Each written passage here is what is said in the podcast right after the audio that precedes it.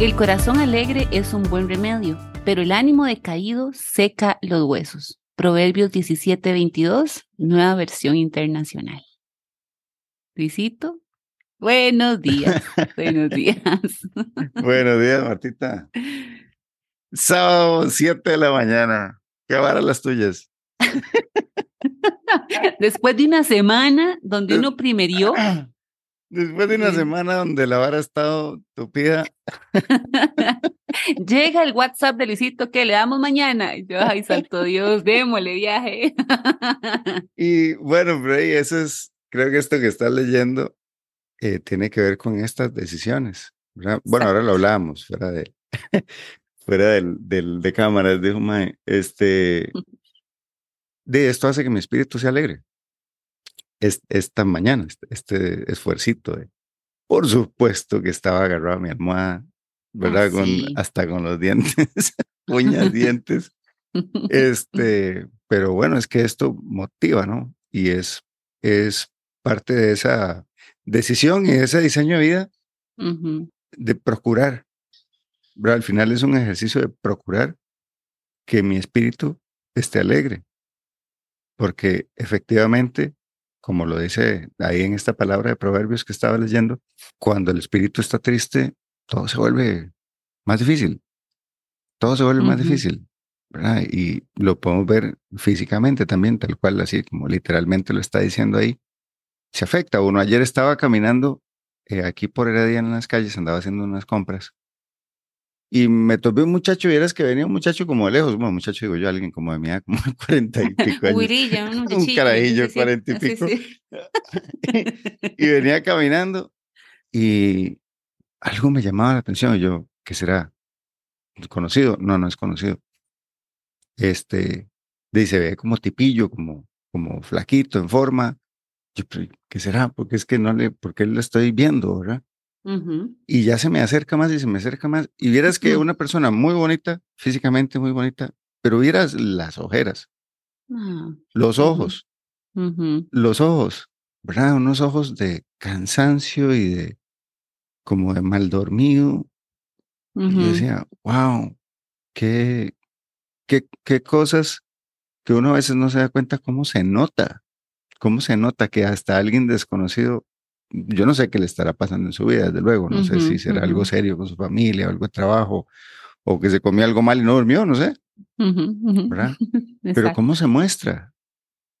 ¿Cómo se muestra? No es algo que uno necesariamente pueda esconder y en esta sociedad que, que se nos enseña como que tenemos que andar perfecto siempre.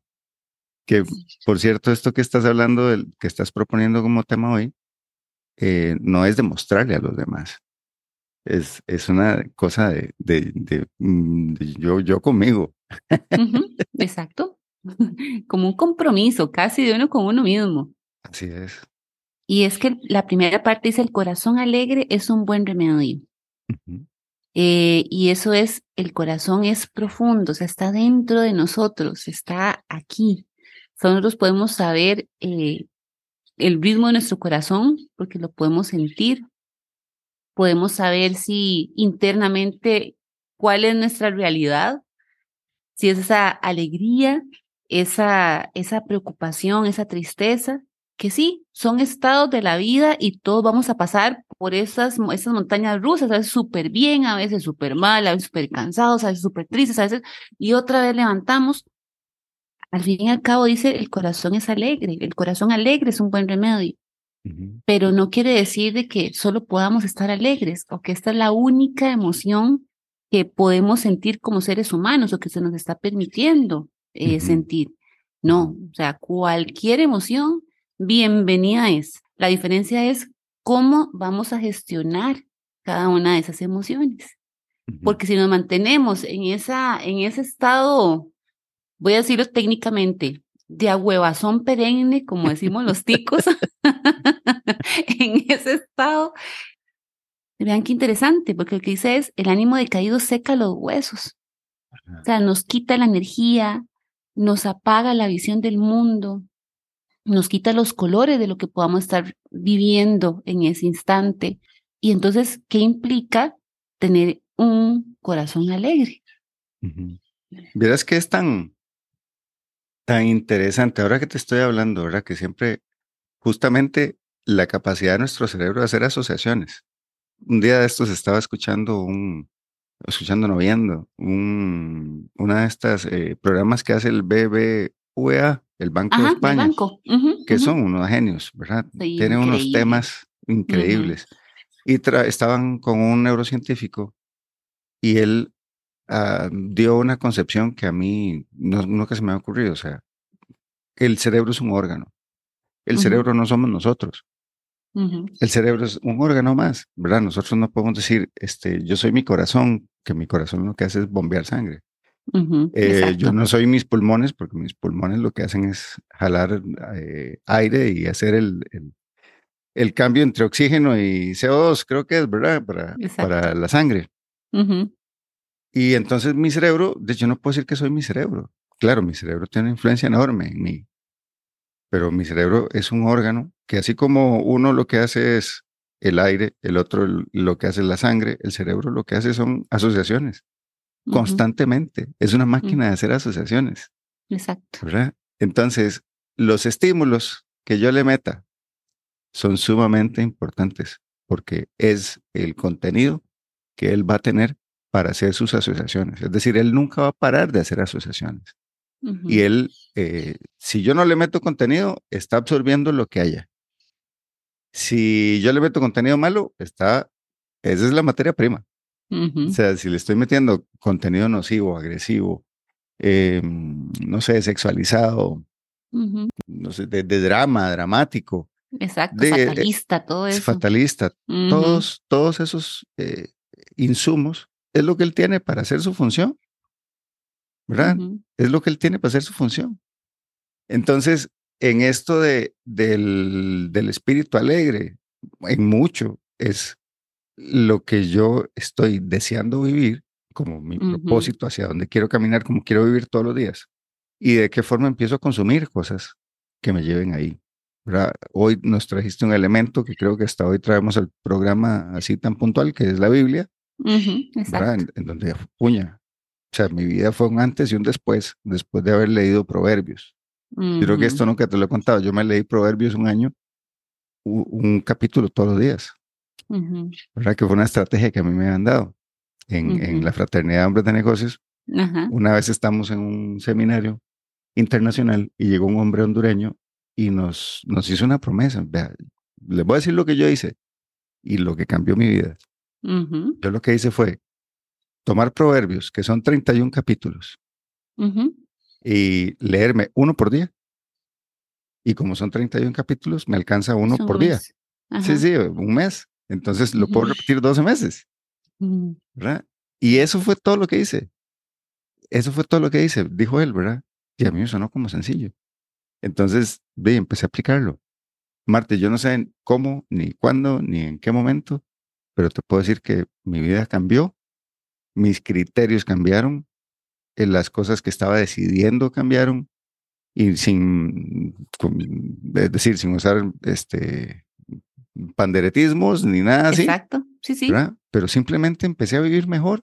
Tenía un criterio diferente para tomar decisiones, para ver la vida, para comportarme. Entonces, los estímulos primero, ¿a dónde me estoy metiendo? ¿A dónde estoy llegando? ¿Con quién estoy conversando? De esta persona con la que estoy conversando, eh, estoy conversando con ella porque me aporta o porque es divertida, no importa, cualquier cosa, pero, pero ¿cuál es mi intención, no? Y saber que lo, esto es tan fundamental porque lo que esta persona diga, lo que esta persona haga, lo que esta persona me estimule, va a entrar a mí a mi cerebro y ahí se va a empezar a producir contenido propio que va de alguna forma a, regir mi vida, o sea, que va a influir en, en, la experiencia de vida que estoy teniendo. Experiencia de vida que estoy teniendo, me encanta eso, Luisito, porque está en nuestras manos. Al fin y al cabo, la experiencia de vida que estamos teniendo en este momento está en nuestras manos. ¿Qué queremos? Más bien, cómo queremos que sea nuestra, nuestra experiencia. Por supuesto que estoy segura que cualquiera, si le preguntamos, va a decir de que en mi experiencia, quiero que esté lindísima, ¿verdad? Que esté feliz, que tenga cositas bonitas, que tenga esto, que tenga lo otro. Claro, eso lo puedes tener, o sea, es que es asegurado, lo puedes tener, está en tus manos hacerlo. Y ahí el reto es que cuando estamos en una situación que no es tan bonita o no parece ser tan favorable para nosotros, aún así la experiencia está en nuestras manos. En algún momento, Luisito, este, estaba, pertenecía a un equipo de trabajo eh, donde las condiciones no eran tan fluidas, por decirlo de esa forma. Y un momento donde yo estaba, o sea, Marta Correa, mo fea. Estaba mo fea. ¿Eso qué quiere decir? La versión que nadie quiere. La versión que nadie quiere, juepuchica, ¿verdad? O sea, yo estaba astinadísima y qué pereza y esta, esto, me dijeron esto y me dijeron lo otro y entonces yo respondí, entonces qué pereza, porque entonces, y ahí uno le, le metía yo la cabeza y la cabeza y el drama y la novela. Y el problema aquí es que yo hacía comentarios a mis, a mis compañeros. Ya cuando uno está, cuando uno está bien movido, qué jodido, ¿verdad? Porque ya pierde, ah. pierde ese tapón. Pierde el tapón y ya no se suelta. Entonces, no, hombre, chiquillo, ve que me pasó esto y entonces me dijeron, ve el correo que mandaron. Cochinas. Qué coche, pucha, colerón, ¿verdad? Está Justina, ¿verdad? ¿Y qué pasó? que me di cuenta desde hice un alto porque me sentía realmente mal. Emocionalmente estaba obstinada, estaba muy enojada, físicamente ni que se diga, o sea, unos niveles de estrés altísimos, colitis, gastritis.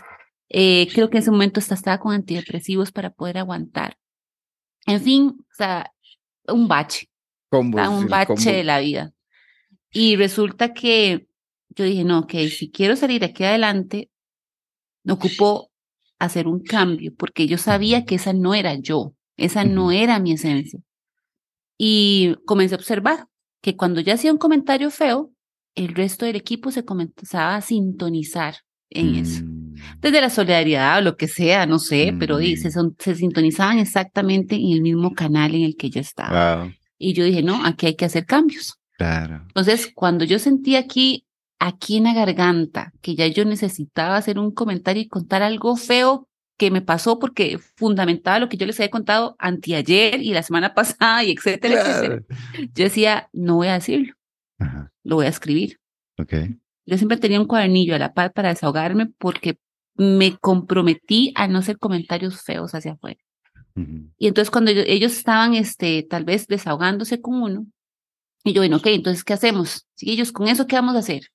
Eh, hablamos, no hablamos, negociamos, lo negociamos entre nosotros, lo soltamos, pegamos brincos, gritos, ¿qué hacemos? ¿Qué hacemos? Entonces, desde esa visión más desde la acción, que así yo la decía, pero implicaba que yo también me metiera en ese mismo cassette, mm. se comenzó a cambiar algunas cosas, principalmente la experiencia, no solo del equipo, sino mía, o sea, yo. Y de ahí es hacer ese cortis ¿verdad? O sea, ese alto antes de emitir un criterio, porque en la experiencia de vida está en nuestras manos. Cómo queremos afrontar lo que vivimos, pero a través también de lo que estamos pensando, de cómo nos estamos filtrando a las cosas que decimos, eh, y de ahí ver los resultados emocionales y también relacionales con la gente que está a nuestro alrededor. Y las cosas cambian, yo ahí descubrí el poder de las palabras. Así es. El poder de las palabras y el poder que tenía yo con lo que decía para cambiar hasta el estado de ánimo de las personas. Y uh, no, o sea, eso es, eso es, esto es, esto es delicado, ¿verdad? Esto es mucha responsabilidad que si la tengo y cualquiera la tiene, no era porque era yo, lo que sea, no, cualquiera la tiene, hagámoslo bien hagámoslo bien. Y ahí entonces fue ese corazón alegre, que fue fácil para nada, o sea, me costó no, no, no, tiene su trabajito, tiene su... Claro, porque también uno está acostumbrado a meterle que, lo que vos decís, el consumir, qué cosas estamos consumiendo. Claro, yo estaba consumiendo pura cosa que más bien me estaba llevando hacia abajo y me estaba deteniendo, porque era como ese modo de pensar, de sentir, de actuar que ya era hasta parte de mí por muchos meses. Y hacer ese cambio es, es, lo, es lo difícil. Sí. que es, es la importancia del darse cuenta que de pronto uno es parte, ¿no? Exacto. O sea, que no es que las cosas me pasan, es que yo participo, yo estoy. y si no estoy, no me pasan. Exacto. ¿Verdad? Pero si estoy, eh, estoy siendo parte de, la situación. A mí hay cosas, hoy, hoy me estimulaste con esto de la Biblia. A mí la Biblia me enseñó varias cosas. Ajá. Una de ellas es que uno perfectamente puede ser piedra de tropiezo para alguien y que eso no está bien. ¿Verdad? Aun cuando a mí, el problema mío es que muchas cosas me parecen graciosas. ¿Verdad? Pero a través de eso, perfectamente digo o hago cosas que van a ser piedra de tropiezo para alguien. Entonces tengo que tener mucho cuidado eh, en lo que estás diciendo, ¿verdad? De que hay cosas que mejor no decir. O sea, si las pensó y le hicieron gracia, muérese de risa solito. ¿verdad? Pero mejor no la saque al ambiente porque no sabes a quién vas a estimular y qué va a hacer alguien. ¿Verdad? Entonces, número uno, que uno siempre tiene la posibilidad de hacer piedra de tropiezo para alguien aunque no quiera. Por más buena intención, por más, y a mí eso me pasa muchísimo, sobre todo con, con mis pensamientos majaderos, ¿verdad? Del don de, el don de molestación que tengo este, tengo que sostenerme mucho, tengo que sostenerme mucho, y que no siempre me sale bien, pero bueno. Y el otro fue el de la murmuración, que ese, por cierto, lo aprendí en, en Proverbios. Em, yo no sé por qué tenía una facilidad muy grande para murmurar yo. Vieras qué mm. facilidad más grande tenía. Mm. Y me encantaba. no, solo, no solo era bueno, me encantaba. Algo había en eso que me parecía sumamente divertido. Y la cosa es que, y no me daba cuenta, ¿verdad? Era este disfrute que no me daba cuenta. Y cuando leí eso, eh, la, parte de la murmuración es muy claro, dice, cuando usted murmura sobre alguien, en realidad estás matando a alguien. Mm, mm. qué, sí. qué, duro. Uf, ¿Qué? Ajá. Bueno, por dicha, porque si no es así, seguro no entiendo. Ajá, exacto. Entonces, eh, pero es así de claro. Y el que quiera busca proverbios, murmuración, matar a las personas. Lo que dice es esto. Bueno, no textual porque no me lo sé, pero lo que me dejó es esto. Cuando uno murmura, estás murmurando con alguien más. Entonces, supongamos que estoy hablando de eh, Jennifer Crow de forma mm, de murmuración con Marta Correa. Marta Correa no conoce a Jennifer Crow. Marta Correa o la conoce o tiene una perspectiva de Jennifer Crow de, de cierta forma. Cuando yo hablo con Marta sobre Jennifer Crow de forma negativa, la idea que tenía o que pudo haber tenido Marta, yo la estoy cambiando.